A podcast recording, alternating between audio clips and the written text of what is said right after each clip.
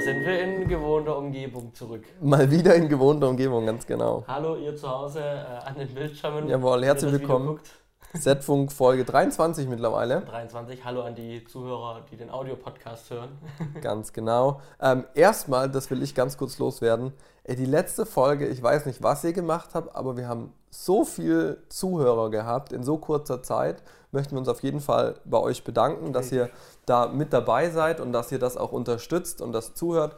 Wenn ihr irgendwelches Feedback habt, dann meldet euch einfach. Ähm, auch jetzt, jetzt sage ich mal, die, die neu durch den Film TV Kamera dazugekommen sind. Ähm, schreibt uns gerne, ähm, kommentiert irgendwas, stellt Fragen, Themenvorschläge, sind wir immer offen dafür ähm, und wollen da auch euer Feedback ähm, mit einbinden wollte ich ganz kurz am Anfang. Ja, das das, das, das, wo du es gerade erwähnt hast, ähm, wir haben hier natürlich auch das, äh, die aktuelle Folge äh, vom Film und TV Kamera. Genau, ja. Ähm, wir haben letztes Mal über die äh, Ari Alexa LF gesprochen. Genau. Ihr findet jetzt einen ausführlichen Artikel so, im aktuellen äh, März-Magazin vom genau. Film und TV Kamera. Nur mal kurz zum Rand. Ich sehe gerade, ich habe meinen Adressaufkleber noch drauf. Den mache ich normalerweise immer weg, damit es ein bisschen schöner aussieht. Aber nun ja. Was auch da drin ist, das fand ich auch interessant. Wir haben ja demnächst schon mal über LEDs gesprochen, mhm. die Sky-Panels. Hier ist eine coole ähm, Übersicht drin, was es alles an Spots, an Flächenleuchten, an Bicolor-Lampen und so weiter mhm. gibt, an LEDs. Fand ich super interessant. Okay. Aber hatten wir dem Netz schon, deswegen heute nicht zu viel davon. genau. Wir haben heute ganz andere spannende Sachen.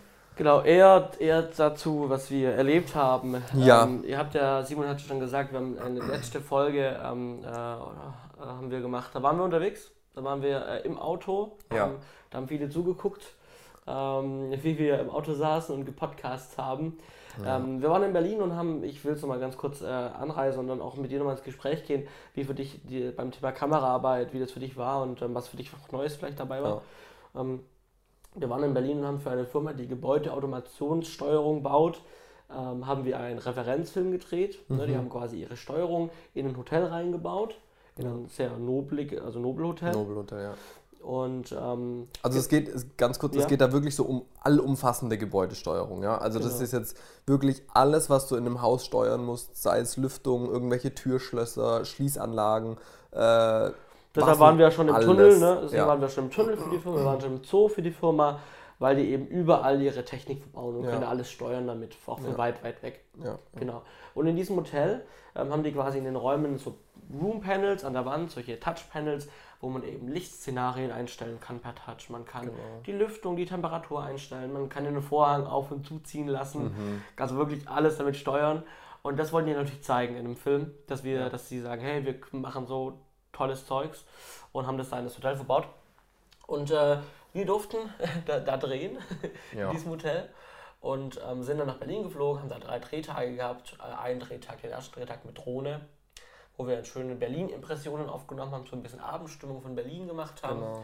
Da waren wir einmal ähm, an einer Brücke. An einer Brücke, ja. Wir, äh, waren, ähm, wir waren in der Nähe vom Alex. Ja. Ähm, das auf war der Brücke kann man parken. Also wenn wir Berliner Zuhörer haben, auf der Brücke kann man parken. Ja, es war tatsächlich, also den Alex hat man gut gesehen. Lass mich überlegen, wo war denn das? Ich weiß jetzt die Straße tatsächlich nicht, aber es war an der Spree. Ja. Und es war eine sehr viel befahrene Straße. Und da war, warte, da war doch irgendein großes Büro, da waren so zwei Hochhäuser. Ja, aber ich kann es nicht mehr sagen. Oh, ich weiß es auch nicht mehr. Auf jeden Fall, das ist mit Drohne geflogen. Ja. ja natürlich ganz legal, deswegen auch ein extra Drohnendienstleister äh, und nicht wir sind selber geflogen, sondern genau, wir haben jemanden beauftragt, der für uns geflogen ist. Ja. Ähm, genau, und äh, dann am äh, zweiten Tag hatten wir dann ähm, Dreh in den Katakomben des Hotels, Backstage Richtig. quasi. Ja. Vorne alles schön, hinten pfui. ja, so, so ein bisschen. Ich erinnere mich immer noch an diese eine Schleuse, wo du quasi durch zwei Türen durch musst. Äh, du gehst in die erste rein, dann bist du in so einem kleinen Zimmer, wo es schon so langsam nobel wird und dann gehst du die zweite Türe durch und dann bist du, bumm, prunkvolles in der Lobby Hotel. von ja. prunkvollen Hotel. Ja, ja, und dann zwei Türen dahinter ist so halt Katakomben. Ja, sieht so ein bisschen aus wie Krankenhaus hinten dann, ne? So ja, ist an der Wand so Holzleitdinger. Äh, ja. Wie, wie man es halt so wirklich, finde ich, aus den Filmen kennt. So, ja. du hast vorne das mega prunkvolle, die Kellner alle wunderschön in Sack und Frack und vorne der Concierge und das Begrüßungskomitee. Und dann gehst du durch zwei und dann Hektik und, und überall die Leute, stehen überall Wägen rum, dreckige Wäsche hier und da noch Geschirr und das war schon sehr, sehr spannend. Ja. Und wenn man sich dann mal den, den Grundriss anguckt von so einem Stockwerk, ja. ist echt der Anteil an, also da wo wir auf dem, auf dem Stockwerk waren, das war ja quasi das Suitenstockwerk, ähm, war wirklich der Anteil an, an den Suiten von der Grundfläche her war minimal nur größer wie der Anteil der Katakomben ja. dahinter. Und das fand ich echt spannend, weil das kriegt man im Hotel so gar nicht mit. Ja, wobei man auch sagen muss, im 11. Stockwerk, ganz oben, wo wir drin waren, in der Präsidentensuite haben wir gedreht, ja. was auch was Besonderes war. Ähm, die hatte alleine schon acht Räume. Also mhm. die war ja, also die Suite war ja wie eine ja. Wohnung aufgebaut. Die hatte, glaube ich, 140 Quadratmeter. 200 oder? Quadratmeter. 200 Quadratmeter? Mhm. Oh, alter Schalter. hab, dem letzten habe ich hier irgendwo meinen Schreibtisch aufgeräumt und da habe ich noch die Grundrisse ja. für, für das ganze ähm, Floorplans und sowas, was wir gemacht haben, gefunden. Da stand es drauf. Ja. Ja, äh, aber war spannend. Äh, genau, wir haben dann auf jeden Fall den Katakomben gedreht. Wir haben dann ein bisschen so die, die ähm, Schallschränke, in der dann quasi alle Panels zusammenfließen und alle Lampen und sowas. Ähm, auch ganz interessant, äh, ganz viele, es gibt ja in diesem Hotel auf jedem Stockwerk ganz, ganz viele so Schalträume, wo mhm. dann diese, ja, es sind keine Server, aber halt. Ja, Schaltzentralen. Schaltzentralen einfach, einfach. Und da haben wir natürlich die Technik ein bisschen gefilmt. Ne? Ja. Darum geht es ja auch, weil die das natürlich bauen und entwickeln. Ja. Ähm, genau, und dann haben wir ähm, gegen Mittag dann, äh, nach einer Pause, äh, haben wir dann äh, in der Präsidentensuite gedreht mit Richtig. zwei Darstellern. Ja, ganz genau. Ne? Also äh, für den Kunden, für den wir das gemacht haben, wie gesagt, wir waren schon in anderen ähm, Ländern und auch für andere Projekte dort unterwegs, äh, für andere Tunnel und sowas, Zoo. Ähm, aber wir hatten das erste Mal Schauspieler tatsächlich ja. dabei. Also das waren auch keine Mitarbeiter, die genau. geschauspielt haben, sondern es waren wirklich Schauspieler. Ja. Das war so das erste Mal, dass wir das jetzt dabei hatten. Ja. Also klar, wir haben schon mit Schauspielern gedreht. Ja, aber, aber bei, für, für, diesen Kunden jetzt. Genau, für diesen Kunden. Äh, mal eine szenische Werbung, eine szenische Produktion. Genau. Ähm, und das bringt natürlich einige neue Sachen mit sich, die man mhm. sonst nicht hat. Ne? Sachen, ja. die man beachten muss. Ähm, eins habe ich auch schon beim letzten Mal erwähnt. Klar, der Personalaufwand war natürlich deutlich größer. Mhm. Ne, ich habe äh, mich ähm, ja, auf die Schauspieler irgendwie auch konzentrieren müssen, die, ja. was ich sonst nicht habe als, als, als Produzent. Ich habe dann eben noch viel, viel mehr Kunden diesmal dabei gehabt. Ja, oh, es waren äh, so viele, so viele ey. Leute Vor allem auch so viele, von denen wir nichts wussten. Ja, und die mussten natürlich alle auch bespaßt werden. Ne? Ja. Und ähm, dann hatten wir eben noch das Problem, also du warst schon als Kameramann, mhm. ne? Ähm, wir hatten Schauspieler, was natürlich mehr Licht mit sich bringt, mehr, mehr Lichtaufbau, kluge Lichtaufbau, da kannst ja. du vielleicht gleich was zu sagen. Du brauchst aber auch noch jemanden, einen Kameraassistent so ein bisschen, ja. der dich so ein bisschen unterstützt. Und wir haben noch einen Ton dabei gehabt, mhm. der auch noch ein bisschen flexibel einsetzbar war. Ja. Glück, ne? Also der Andi, der auch schon bei uns war. Genau. genau. Ähm, aus deiner Sicht, ähm, wir haben mit Schauspielern gedreht, ähm, wie war es dieses Mal für dich aus Sicht Kamera? Ja, also vielleicht zum ersten der technische As Aspekt davon. Ähm, ist vielleicht für den einen oder anderen interessant. Wir haben auf einer FS7 gedreht. Ähm, wir haben dann, äh, waren es PL-Optiken oder EF-Optiken? Äh, wir haben äh, mit äh, sowohl als auch gehabt. Haben ja, ich glaube, wir hatten beides. Ne? Ähm, wir haben auf jeden Fall mit der Compact Prime Serie gedreht von Zeiss. Ähm, hatten da fünf verschiedene Brennweiten. Wir hatten 15, 21, 35, 50. 28. 28 auch? Ich weiß schon gar nicht mehr. Wir hatten auf jeden Fall zweimal 50, einmal als Makro, einmal als Superspeed mit einer Blende 1.5 und wir hatten diesmal den 70-200er Compact Zoom dabei, den wir für einige Einstellungen gebraucht haben. Ähm, und lichttechnisch haben wir uns diesmal entschieden. Ich habe sonst immer ähm, mit Kunstlicht gedreht, weil es meistens einfach günstiger ist und du hast in Räumen eh ganz oft Kunstlicht. Leuchtmittel an der Decke, zumindest war das die bisherige Erfahrung, deswegen hatten wir da immer wenig mit Folien arbeiten müssen. Diesmal haben wir komplett auf Tageslicht gedreht, zusätzlich viel LED dabei gehabt. Ähm, sprich, wir hatten eine 1,4 kW HMI, bin ich der Meinung. War 1,4 kW. 1,2 kW? 1,2 kW HMI. Wir hatten eine große ähm, Flächen-LED von Velvet. Velvet. Ähm, dann äh, hatte ich noch drei, also meine drei LED-Panels dabei, die wir auch relativ viel eingesetzt haben, was mir so gar nicht, ähm, äh, was, was ich so am Anfang gar nicht auf dem Schirm hatte. Das waren auch einfach Tageslicht, kleine LEDs. Und dann, was hatten wir noch dabei? Das war es eigentlich schon, oder? Nee, wir hatten noch, wir eine, noch eine Kinoflow. Genau, wir hatten noch eine Kinoflow. Genau, das äh, wollte ich auch. Wir hatten noch eine Kinoflow und das war eigentlich unser Lichtsetup.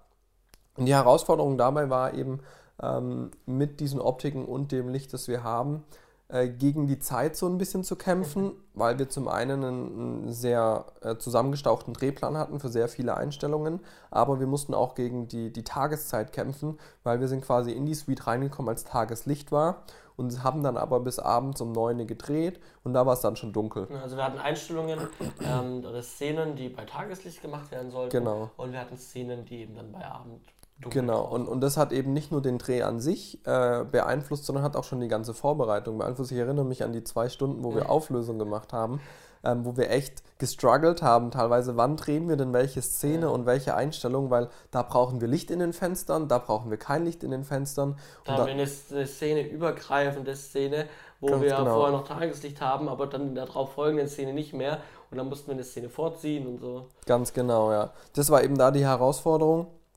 Ähm, das Ganze dann auch dementsprechend erstmal in eine Story zu packen, dass wir mit diesen Tageszeiten zusammenkommen.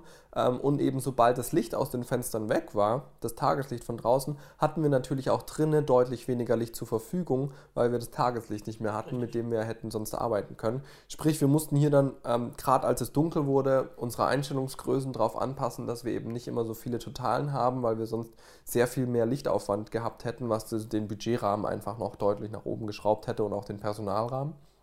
Ähm, das war sehr spannend und um euch da vielleicht mal eine Hausnummer zu nennen, wir haben, glaube ich, um 15 Uhr angefangen zu drehen, mhm. ungefähr, ähm, waren um 20 vor 9 fertig. Das heißt, von 15 bis, sag ich mal, 20 Uhr sind ungefähr äh, fünfeinhalb Stunden Dreh, die wir hatten. Ja? Ähm, und wir haben da rund 20 Shots gemacht, also 20 Einstellungen. Normalerweise, wenn wir szenisch drehen, machen wir pro Drehtag ja, so zwischen 15 und 20. Mhm. Shots, ja. Ähm, und das war eben da jetzt, sag ich mal, die Herausforderung eben aufgrund des Zeitlichen. Aber da war ich echt froh, dass wir den Thomas dabei hatten. Der ist ja sowohl kameraaffin als auch Licht sehr affin. Ja. Mit dem habe ich auch davor nochmal das komplette Lichtkonzept umgeschmissen tatsächlich ähm, weil ich mich eher darauf ähm, spezialisiert, nicht spezialisiert, aber darauf fokussiert hatte, eher Akzente zu leuchten und das vorhandene Licht zu nutzen, was wir in der Suite haben. Mhm. Und dann eben eher mit kleineren Lampen, irgendwie 650 Watt, 150 Watt Dedo, Akzente zu setzen, Spitzen zu setzen, Effektlicht im Hintergrund. Ähm, mit dem Thomas haben wir es dann aber umgeworfen, haben wirklich gesagt, okay, lass uns wirklich auf die Schauspieler konzentrieren ähm, und dafür dann die Einstellungsgrößen anpassen, was am Ende sehr gut funktioniert hat. Ähm, wir hatten oft ähm, Master geleuchtet, sprich wir haben die komplette Szene, die wir jetzt drehen, einmal am Anfang mit einem größeren Umbau eingeleuchtet, sodass wir später zwischen den Einstellungen nicht so viel Umbau haben. Mhm. Ne? Ähm, das war auf jeden Fall ein großer Vorteil, den wir da also, hatten. Da kann ich anhaken, das ist mir auch sehr aufgefallen. Also ich war sehr wenig am Aufbau mit beteiligt. Mhm. Ähm, aber wenn ich dann die, ähm, äh, wenn ich zu euch gekommen bin, gefragt habe, und wie sieht es aus, ähm, weil wir gerade fertig waren mit einem Shot und dann dieses, ja, wir bauen jetzt um, dann sage ich, okay, alles klar, dann komme ich in 20 Minuten wieder, weil ich es gewohnt bin, dass es einfach ja. dauert. Und ja. dann sagst du, nee, nee, ähm, sag schon mal Bescheid, in 10 Minuten geht es weiter. Und ich so, okay. Ja. Und dann ging es auch in 10 Minuten. Ich bin dann nochmal gekommen, habe mich rückversichert, wie sieht es aus? Ja, Hose. Und dann bin ich hingegangen, habe dann die Schauspieler gesagt, ihr könnt kommen. Und das hat ich selber gewundert. Und ja. gesagt, das ging so schnell, dass wir von, wir waren fertig mit einem Shot, konnten gehen. Wir konnten gar nicht viel richtig machen in den mhm. Drehpausen, mhm. weil wir direkt wieder weiter mussten. Also für die war es natürlich in Ordnung, weil dafür waren sie da. Ja. Ähm, aber sie waren es einfach nicht gewohnt, dass es so ruckzuck ging. Und ja. dafür, dass wir ruckzuck gemacht haben, sieht es halt einfach nicht ruckzuck aus im Endeffekt. Ja. Ne? Das, wär, das war mir auch ein ganz großes Anliegen, weil ich sage immer, auch der Kunde, der jetzt das erste Mal mit Schauspielern gedreht hat, haben wir ja von Anfang an gesagt, hey, wir brauchen mehr Zeit, wir brauchen mehr Ressourcen einfach. Ähm, und hätten wir dann trotzdem aufgrund ähm, dessen, dass wir mehr Ressourcen bekommen haben, trotzdem ein blödes Ergebnis geliefert. Ja. Das wäre halt extrem kontraproduktiv ja. so in der Kundenkommunikation gewesen. Das war uns ein ganz großes Anliegen.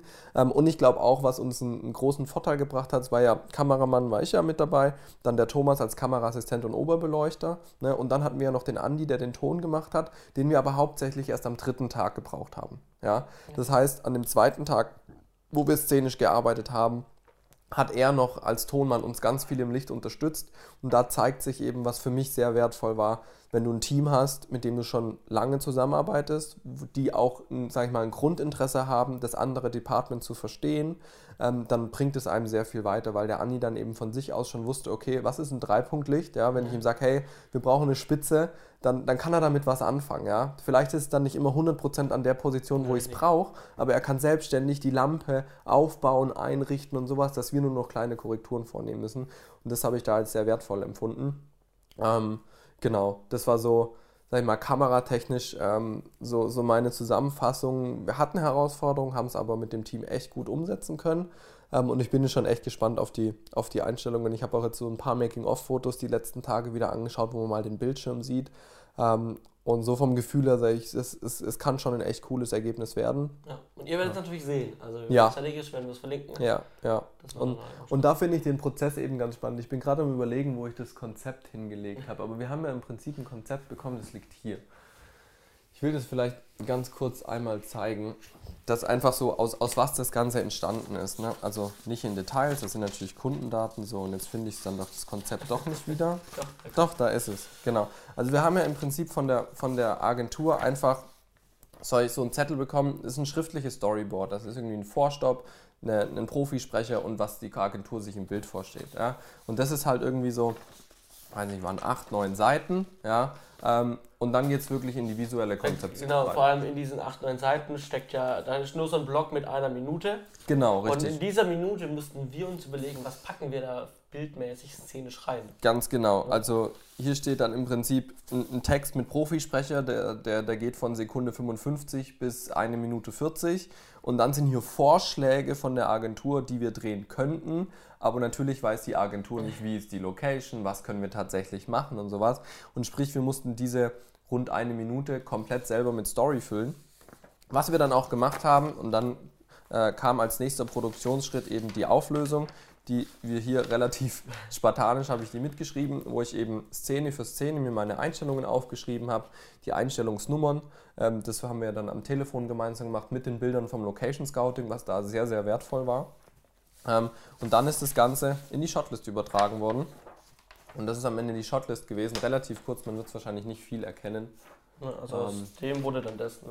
Genau, ja. Also das ist so, jetzt sag ich mal, die ähm, ja, übersetzte Sache. Dann gab es noch die Floorplans eben mit dem, mit dem Grundriss. Ähm, und das finde ich, war bei dem Projekt eben sehr schön zu sehen, die einzelnen Produktionsschritte, ähm, dass die tatsächlich dann so auch funktioniert haben und der fertige Film dann so zustande kam. Ja, also wie gesagt, spannendes Projekt, das war mal was, ähm, eine neue Erfahrung für uns. Ähm, wir konnten viel, viel äh, ausprobieren, was wir in den letzten Jahren gelernt haben. Ja. Und ähm, ja, eine runde Sache und wir sind aufs Ergebnis genauso gespannt wie ihr. Mm, definitiv, ähm, ja. Ich sitze da gerade am Schnitt und mache gerade noch die Interviews, die wir am dritten Tag gemacht haben. Und dann kommt jetzt irgendwann, wenn die Musikauswahl heute vielleicht kommt, ausgetroffen ja. wurde, dann kann ich anfangen zu schneiden. Ja, ja. Wir hoffen, wir haben euch nicht zu sehr jetzt äh, gelangweilt, weil wir so oft dieses Projekt besprochen haben. Was unsere Idee dabei war, war einfach, euch mal über diesen ganzen Produktionsprozess mitzunehmen. Und das soll jetzt heute so, sage ich mal, so ein Produktionsabschluss sein. Deswegen nochmal ein bisschen ausführlicher. Was haben wir gemacht? Ja. Ähm, und dann klar, wenn das Ergebnis fertig ist, werden wir das nochmal erwähnen, kurz verlinken, dass ihr euch dann auch nachher das Endergebnis anschauen könnt. Ich meine, wir haben das erste Mal im Dezember drüber gesprochen. Ganz ich, genau, ne? ja. Und jetzt sind wir Dreh fertig, äh, fertig gedreht und jetzt ja. sind wir in der Post. Ne? Also, ja. das, ne, das, ist, also es hat schon eine, eine, Reihenfolge, so wie man. Ja, genau. Also das war, glaube ich, echt ganz cool. Es hat uns jetzt über die letzten vier, fünf Folgen begleitet. Ähm, aber ich denke, ja, mit dem Link dann schließen wir das Ganze in, keine Ahnung, drei, vier Wochen ab, wann der genau. Film fertig ist. Und dann soll es das gewesen sein. Ähm, wir haben erwähnt, äh, wir sind, haben in einem Hotel gedreht. Das mhm. ist natürlich jetzt ein Ort oder auch gerade Backstage in diesem Nobel Hotel. Ähm, das sind Orte, an die man so als Normalsterblicher, sage ich mal, wenn man nicht Filme ja. macht oder wenn man einfach ganz normal irgendwas was anderes arbeitet, halt nicht hinkommt. Mhm. Ähm, aber so gibt es auch andere Orte, an denen wir waren, an denen ich war, an denen du warst, an denen wir gemeinsam waren, ja. wo man sonst auch nicht hinkommt. Ja. Und äh, ich habe mir überlegt, vielleicht machen wir einfach mal so Top 3 mhm. ähm, Orte, an denen wir waren, ähm, ja, an die wir sonst vielleicht, also wenn wir keine Filme machen würden, hingekommen wären. Ja. Willst du mal ja. Top mit einem Platz 3 beginnen? Ja, also ich, ich habe schon vorhin überlegt, wo wir besprochen haben, dass wir das machen wollen, so ey, welche drei suche ich aus? Weil gerade der Kunde, den wir da haben mit der Gebäudetechnik, das ist jedes Mal eine Location, wo man sonst als normaler Mensch nicht hinkommt, einfach weil man bei einem Gebäude hinter die Kulissen wir können kommt. vier machen, wenn nicht wo, ne, nee, nee, also ich habe da schon, ich habe da schon ein Highlight bei dem Kunden, ähm, aber so es wächst jedes Mal einfach und du hast jedes Mal eine andere Location, hast halt das Gefühl, oh cool, ähm, das hast du halt so nicht, dafür liebe ich meinen Job, ne? Ja. Auch jetzt wurde ja schon angekündigt, was kommen könnte bei diesen Kunden. Der, der würde das was jetzt nochmal noch mal steigern würde. Ja, also da, da würde ich mir dann echt schwer tun, ob, ob das jetzt quasi das Highlight war bei dem Kunden, was wir jetzt gemacht haben, oder ob es dann das nächste ist, das variiert immer. Ich würde mit dem Top 3 anfangen. Ähm, das war 2014, beziehungsweise gar nicht. Doch, war 2014, äh, vor dem Sommer. Das war, glaube ich, zwei Monate, bevor ich mich selbstständig gemacht habe. Ähm, war ich hinter den Kulissen bei einem Länderspiel. Das war in Stuttgart in der Mercedes-Benz Arena. Ähm, war relativ spontan, zwei Tage vorher erst irgendwie den Kontakt bekommen, dass ich damit hingehen kann. Ähm, und wir waren dort zuständig für die taktische Spielaufzeichnung für Chile. Also es hat Chile gegen Deutschland gespielt, Länderspiel oder Freundschaftsspiel, ich weiß schon gar nicht mehr. Ähm, und es wurde quasi mit vier Kameras einfach das Spiel aufgezeichnet, statisch. Ja. Ähm, und dafür haben wir ein Access All Area bekommen, weil wir natürlich unsere Kamera positionieren mussten ähm, und da dann eben auch in die Katakomben konnten. Mhm. Ja, und obwohl wir für die chilenische Nationalmannschaft äh, quasi aktiv waren, konnten wir trotzdem auch in die, sagen wir mal, deutschen Bereiche rein. Und das fand ich äh, sehr spannend. Das äh, kriegt man so nicht oft mit. Ich war jetzt ja, wir waren ja jetzt dem letzt, was heißt dem letzt, letztes Jahr dann im September bei dem Deutschlandspiel auch wieder in der Mercedes-Benz Arena als Zuschauer. Ähm, aber das Ganze wirklich hinter den Kulissen mitzukriegen, runter ans Spielfeld ranzugehen, vor dem Spiel die Kameras aufzustellen, einfach mal zu gucken, hey, okay, da stehen jetzt gerade die Kommentatoren von der ARD und machen ja. noch ihre Pre-Show von dem Spiel dann mit den Spielern durch den Spielertunnel zu laufen, in die Presseräumlichkeiten rein, nachher auch an die Pressebuffets, was du so, weißt du, so, hä, es gibt ein Pressebuffet so, ja, das war, habe ich da das erste Mal gemerkt. Ähm, das war auf jeden Fall schon, äh, sag ich mal, mein Top 3 an Locations, gerade ganz früh, wo ich äh, angefangen habe in meiner Karriere, wenn man das so nennen kann, ähm, wo ich mir schon gedacht habe, okay, mein Job bringt vielleicht die ein oder andere Überraschung mit sich an Locations, wo man nicht kann. Ähm, und was mir da aufgefallen ist, dass es einfach wirklich, auch wenn du so, boah, ich laufe jetzt gerade neben Mats Hummels und Mario Götze im Spielertunnel vom Spielfeld zurück, ja, ja ähm, es war nicht dieses Fan-Hype irgendwas, ja, ja. bin ich generell nicht der Typ, sondern es war wirklich eine reine Arbeitsatmosphäre. Und das äh, habe ich dort sehr genossen. Und dann eben zusätzlich diese ganzen Abläufe hinter den Kulissen, was da alles passiert. Auch die Abläufe der Fernsehkameras so mitzubekommen, weil man dann natürlich eben Einblick drauf hat.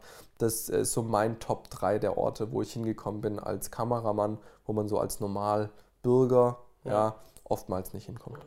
Äh, ganz kurz zu dem, zu dem äh, wenn man dann Leute trifft, die man, die etwas bekannter sind mhm. und sowas, und man trotzdem eigentlich ähm, vielleicht denkt, so, oh, voll gut, ja. Ähm, aber trotzdem diese Arbeitsatmosphäre, ja. dieses Gefühl kenne ich voll und ganz. Also es gibt ja ganz oft so, dass wir am Set sind und dann mhm. wirklich auch mit bekannteren Leuten am Set sind, die man, die man schon kennt aus dem Fernsehen oder ja. sonst woher oder aus dem Kino. Ich meine, du hast es ja bei Leible und Frisch auch hautnah miterlebt. Genau. Aber da gebe ich dir voll recht. Das ist so, klar, man freut sich, dass man mit den Leuten zusammenarbeiten darf, mhm. aber das ist tatsächlich nicht so, dass man sagt, oh, dass man dann die Leute äh, anfiebert und äh, ähm, da, da ein riesen Ding draus macht, sondern es ist eine Arbeitsatmosphäre. Ja. Und ähm, das ist ein bisschen, bisschen verrückt, so, weil mhm. man irgendwie denkt so, keine Ahnung, vor zehn Jahren, wo ich noch mega, wo man noch jünger war mhm. und man hat dann irgendwie im Fernsehen gesehen, wenn ich den mal treffen würde, das wäre mein größter Traum. Ja.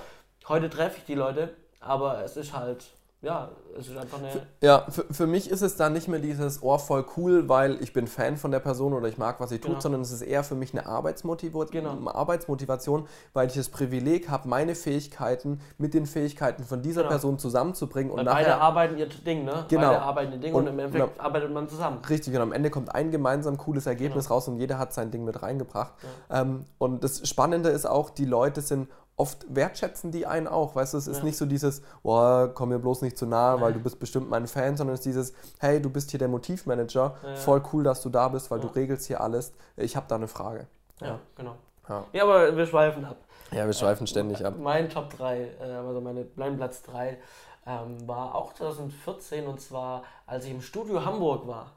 Ähm, also große Studioanlage mhm. in Hamburg, ähm, wo viele Fernsehen, aber auch Filmsachen gedreht werden, mhm. wo man mieten kann. Und da haben wir für mit der Filmakademie, da war ich als äh, Aufnahmeleiter äh, mit dabei, ähm, gab es einen Spec-Werbespot für ähm, äh, Agent Provocateur, also eine, eine, eine Klamottenmarke, mhm. eine Dessous-Marke.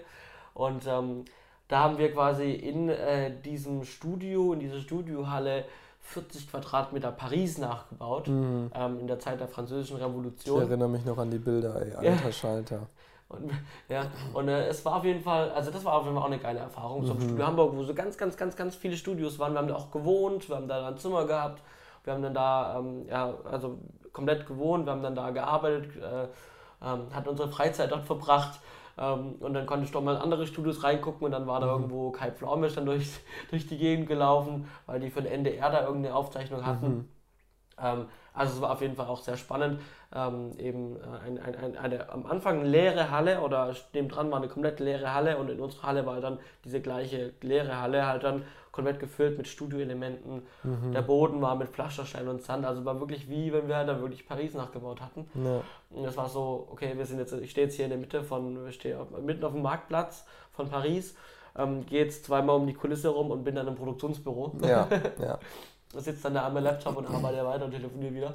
Ja. Ähm, das war auf jeden Fall auch ein sehr spannendes ja. Erlebnis. Ja. Und es hat uns am Ende auch was für unseren Abschlussfilm gebracht, weil wir da ja auch Studio gebaut hatten und da war ja ähnliches Gefühl und du hattest die Erfahrung schon, konntest dann da auch ein bisschen mehr koordinieren. Das war schon echt cool. Genau. Mein Platz 3. Platz 2. Mein Platz 2 äh, ist, äh, ich bin am Schwanken, aber ich denke, ich entscheide mich tatsächlich für das Projekt, was wir jetzt gerade ja. gedreht haben. Ähm, in Berlin, in dem Hotel, äh, weil es eben, also Hotel an sich ist ja nichts Besonderes, sage ich mal. Jedes Mal, wenn wir irgendwo unterwegs sind oder wenn man mal im Urlaub ist, ist man in einem Hotel. Ähm, aber meistens halt so in, in normalen Hotels, ja. Ähm, und das Hotel, was wir dort haben, war eben ein Nobelhotel, äh, direkt am Potsdamer Platz äh, wo Staatsgäste sind und so weiter, ja. Ähm, und das Hotel an sich war schon krass und dass wir dann tatsächlich in der Präsidentensuite dort drehen dürfen, die man ja an sich sonst nur vom Namen her kennt und nicht weiß, wie sehen die da drinnen aus, ist ja alles dann immer streng geheim und so weiter. Ähm, und da dann auch hinter die Kulissen zu gucken, okay, was steckt in so einer Präsidentensuite alles drin, also gerade diese Panikknöpfe, wo eine direkte Leitung dann zu den Einsatzkräften ist, falls irgendwas passiert. Das war auf jeden Fall eine ganz besondere Erfahrung. Ähm, zum einen hinter die Kulissen von einem Hotel schauen zu können, aber auch die Möglichkeit zu haben, tatsächlich dann auch in der Präsidentensuite mal zu übernachten mhm. ähm, und zu schauen, wie ist es eigentlich so. Ja? Und mein Fazit war dann, okay, es sieht ganz nett aus, aber es wäre jetzt nichts, wo ich dauerhaft wohnen möchte. Ich wär, würde dann nicht privat reingehen, zum einen, weil es Unsummen kostet, zum anderen, weil die Einrichtung halt so ein bisschen Museum ist, ja. muss halt prunkvoll aussehen. Ne? Ähm, aber da so die ganzen Hintergrundabläufe mal kennenzulernen, äh, in so einem großen Luxushotel mit der Präsidentensuite dann, das ist schon was sehr Besonderes gewesen. Ja, ähm, ja. Äh, du hast auch, äh, wo wir gedreht haben, schon gesagt, nochmal gesagt, ähm, äh, wir haben da gedreht, das war am Anfang was Besonderes, und dann mhm. da gedreht und gearbeitet und am Abend, wo wir dann da noch äh, verbracht haben, die Zeit, war es halt einfach so, okay, wir sind jetzt halt ja. hier, ne? Ja. Und das ging mir genauso. Also am, wo, am, nach Drehschluss, wo wir dann noch so ein bisschen am Abend Zeit hatten, bevor wir ins Bett gegangen sind, ähm, saß ich, da saßen wir auch auf dem Sofa ich hatte dann irgendwann auch meine, meine, meine Beine auf, die, auf, auf, auf dem Wohnzimmer. das war so witzig. Ich saß dann da, hab Fernsehen geguckt und das war halt so, man hat sich da nicht so gefühlt, als ob ja. wir jetzt in so einer äh, sehr teuren, prunkvollen Präsidentensuite ja. sind, sondern wir haben halt unseren Abend da noch verbracht und Fernsehen geguckt. Ja, ja, also ich habe dann auch noch äh, telefoniert und sowas und in irgendeinem Sessel drin ja. gefläzt, so halt so irgendwie so Beine hoch und was nicht alles. Und ich war, der hat bestimmt ein paar tausend Euro gekostet. Und du dann mit den Füßen, da musste ich echt schmunzeln, als ich das gesehen Da lag dann so eine Bananenschale auf dem Tisch und Johannes seine Füße. Ich hätte so lachen müssen. Ja, aber das war, war auf jeden Fall sehr spannend. Mein Top 2, ich hätte jetzt auch Top 2 das gleiche gesagt wie du. Ähm, deswegen nehme ich was anderes, damit wir mal noch was anderes haben. Ja. Ich fand äh, die äh, Musikmesse, auf der wir waren, fand ich mhm. sehr interessant. Wir waren 2015. Stimmt, das war 2015 muss es gewesen 15, sein. Ja. Ich glaube. Hm. Nee, 16. 16 war 16, das, 15 ja. 15 war ich äh, noch in der Festanstellung, genau. Ja, und 15 war ich auch in Hamburg drehen. Ja. Das habe ich, fällt mir jetzt gerade ein. Das war auch cool. Aber gut, genau. Thema. Wir waren auf der Musikmesse und haben eine Band äh, mitverfolgt, mhm. die da quasi ähm, auf so einem Contest mitgemacht haben. Mhm. Emergenza ja. Band Contest. Europas größter Band Contest oder sowas. Genau, ja. und wir haben dann die Band begleiten dürfen. Das war dann das Finale. Und ähm, ja, genau, und da haben wir halt ähm, von morgens zum Bus hingefahren mit denen, haben dann da auf einer Red eine Doku gedreht. Ja, das war, das, das, das war so, nicht weil wir es mussten, sondern weil wir es konnten. Ja, wir hatten, ne? konnten und hatten. Mal eine Doku auf einer Red drehen. Ja. Und äh, dann haben wir, genau, dann haben wir halt die Möglichkeit auf der Center Stage, also auf der Hauptbühne mhm. der großen, da sind die aufgetreten und wir hatten halt die Möglichkeit Backstage dann da zu sein und sind mit denen auch Backstage hochgelaufen, haben Backstage halt dann mit denen ähm, gedreht, haben hinten hinter den Kulissen Sachen gedreht haben. Da haben wir unsere Kamera einfach in die Ecke gestellt, neben Instru Musikinstrumente ja. und Kabelgedöns, saßen da auf irgendwelchen Musikerkoffern und haben dann mhm. da was getrunken und gegessen. Ja. Ähm, das war auch schon sehr spannend, fand ich. Ja. Doch schon. Ja. Nee, cool. Platz 1 bei dir. Mein Platz 1, ich weiß nicht, du vermutest es wahrscheinlich Costa Rica. ähm, eine Produktion, die über allem so ein bisschen steht, was ich bisher gemacht habe. Es ist jetzt seit ziemlich genau ein Jahr her. Ja. Ich bin damals am 1. März zurückgeflogen, ähm, bin am 21. März, also genau heute vor einem Jahr bin ich hingeflogen. Äh, zweiwöchiger Fernsehseriendreh, Natur pur, also wirklich jeden Tag was anderes Cooles aus der Natur entdeckt. Ähm, natürlich zum Arbeiten, ja, ähm, trotzdem aber mega Location, Tiere ohne Ende gesehen, die du sonst nicht zu, zu sehen kriegst. Und zwar nicht nur hinter Gittern in Aufzuchtstationen oder in Rescue-Centern, sondern eben auch in freier Wildbahn. Ne? Also irgendwie Aras mal in freier Wildbahn zu sehen, Faultiere, ähm, wirklich hochgiftige Schlangen, das war ein sehr besonderes Erlebnis. ähm, aber wirklich mal so Tiere wirklich in freier Wildbahn zu sehen, ähm, gibt einem auch so ein bisschen einen anderen Blick ja, ähm, auf die Natur. Äh, da versuche ich, versucht man dann einfach bewusster damit umzugehen, ja. Ähm, und eben das ganze Feeling mit diesem, okay, wir waren 15 Leute aus neun Ländern, wir hatten irgendwie vier Sprachen, mit denen wir umgegangen sind. Jeden Tag woanders hinfahren und dann einfach dieses krasse Land ähm, das war schon was ganz Besonderes, wo natürlich man auch als Normalbürger, der jetzt nicht beruflich so viel ja, unterwegs ist, hinkommt. Kann ich auch je, definitiv empfehlen. Also wenn ich da jetzt nicht schon gewesen wäre, wäre das definitiv eins auf meiner Ländern weiter oben auf der Liste. Ähm, aber ich glaube, diese Vielfalt in der kurzen Zeit zu sehen, das war das Besondere daran. Und vor allem auch in diesen Rescue Centern, wo wir waren, also diese ja, Aufpäppelstationen für verunglückte Tiere oder sowas, da auch mal hinter die Kulissen zu können und wirklich in die Tierkliniken reinschauen zu können. Ähm, das war was ganz Besonderes, weil man dann eben nochmal wirklich die Tiere zu sehen, die gerade frisch verunfallt sind, so tragisch mhm. wie es ist, aber wirklich dann auch das Engagement der Leute zu sehen, wie sie aufgepäppelt werden. Ähm, auch äh, dann eben vor Augen geführt zu kriegen, was wir Menschen eigentlich mit unserer Umwelt machen. Ähm, das war auf jeden Fall spannend. Mein Bruder war kurz danach nochmal in, in Costa Rica. Der hatte ja eine Weltreise gemacht und dem habe ich ein paar Sachen empfohlen, wo er hingehen soll. Aber der konnte eben nicht in diese Tierkliniken rein und meinte, ja, sah so ein bisschen aus wie ein Zoo. Ja, und dann sage ich, ja, aber eigentlich ist es gar kein Zoo, weil das sind alles Tiere eben, die da keine Chance mehr haben auf ein Leben in freier Wildbahn. Ähm, aber das wirklich Spannende, was es für mich ausgemacht hat, war dieser Blick hinter den Kulissen, die ganzen Geschichten zu erfahren von diesen Tieren. Das war für mich so Top 1, auch diesen Vulkan, wo wir jetzt waren. Ich habe jetzt gerade mitbekommen, in Malaysia sind Vulkane ausgebrochen. Mhm. Wenn ich mir überlege, wenn der Vulkan in, in, Costa Rica ausbricht, der ist ja einen Monat nachdem wir dort waren, ist der auch ausgebrochen.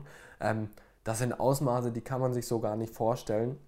Das muss man, das, das ist kein Bild. Ich habe diesen Vulkan davor auf einem Bild gesehen und dachte, oha, schon cool, aber wenn du dann wirklich dort stehst und ja. diese Größe siehst, ein Vulkankrater, der ein Kilometer Durchmesser hat, ja, das ist unfassbar. Ne? Ja. ja. Das ist mein Top 1, da kann ich stundenlang drüber erzählen. Jed, jeder Drehtag hat eine andere Erfahrung mit sich gebracht, die man nicht missen möchte. Ähm, ja, aber darüber habe ich ja schon mal ausführlich geredet. Wenn ihr noch weitere Fragen habt, Schreibt sie, dann können wir da nochmal drüber reden. Johannes, dein Top 1. Ja, ich bin jetzt noch, ich habe ich hätte noch den Zoo Zürich äh, Backstage oder eben äh, den Lötschberg-Tunnel in der Schweiz. Mhm. Ähm, ich entscheide mich für den Tunnel. Ja, ähm, hätte ich auch gemacht. Ja. ja. Äh, das, das, zeigt mal, dass wir noch mehr Sachen hätten, die ja. jetzt halt nicht in die Top 3 reinlassen. Ähm, genau, den Lötschberg-Tunnel, das war im Prinzip ein Eisenbahntunnel. Ähm, einer der längsten auf der ganzen Welt. Mhm. Da mit 38 Kilometer, glaube ich, Länge. Ja. Ähm, verbindet die Schweiz mhm, äh, mit, mit, Italien. Italien. Und ähm, ja, genau, da fahren ziemlich viele äh, Züge durch. Und es ist nicht, dass du mit dem Auto durchfährst, sondern du fährst aber mit dem Auto auf einen Wagen, auf einen, auf einen Zughänger mhm. und dann wirst du quasi mit diesem Zughänger dann ja dadurch äh, ja. gefahren. Das ist eine Möglichkeit. Man eine kann natürlich auch ohne Auto oder Güterzüge. Ja, genau. Man kann natürlich auch mit einer ganz normalen Bahn einsteigen und dann durchfahren und dann ja. aussteigen. Ja, genau. Und da haben wir eben auch die Gebäudesteuerung gemacht. Und das Interessante ist, es gibt ähm, zu dem Tunnel gibt es halt noch so einen Versorgungsschachteingang. Mhm, so Baustollen, ja. Genau, so ein Baustollen. Und da fährst du halt dann wirklich oben, du fährst in den Tunnel rein in diesen Baustollen, hast dann da auch dann eine Schleuse direkt. Mhm. Weil natürlich in diesem Tunnel unten ne, ein anderer Luftdruck herrscht, als wenn du oben hast. Ne? Ja. Und dann wird natürlich das mit der Luft wird dann äh, richtig, ja, wird dann halt angepasst, an, ja. angeglichen. Riesenluftschleuse. Genau, das heißt, du fährst quasi rein, dann geht das Tor zu, dann stehst du in zwei Toren, dann wird es luftmäßig angepasst und dann geht der Tunnel auf. Ähm, und dann guckst du quasi auch nach unten in so ein, in so ein schwarzes Loch rein. Ja, ja, ja. ja und das, dann fährst du mit dem Auto dann auch ziemlich lang runter. Hm. Und du merkst halt, du fährst immer weiter runter, immer weiter runter, immer weiter Es war runter. fast ein Kilometer Strecke auf dem Plan drauf, ja. wo, wo wir es gesehen haben. Ich weiß nicht, wie tief wir dann äh, gekommen sind. 800 Meter. 800 Meter mhm. sind wir dann runtergekommen, okay. Und ähm, genau, dann hast du da eben ähm, ja parallel zum Tunnel auf eine gewisse Länge halt nochmal Paralleltunnel, wo du mhm. im Auto fahren kannst. Da sind dann auch Schaltzentralen und Steuerungszentralen. Ja. Und ähm, es gibt noch, ähm, es gibt schon, ein, es soll eine Parallel Parallelröhre mal noch dazu mhm. geben, mhm. auf die 38 Kilometer.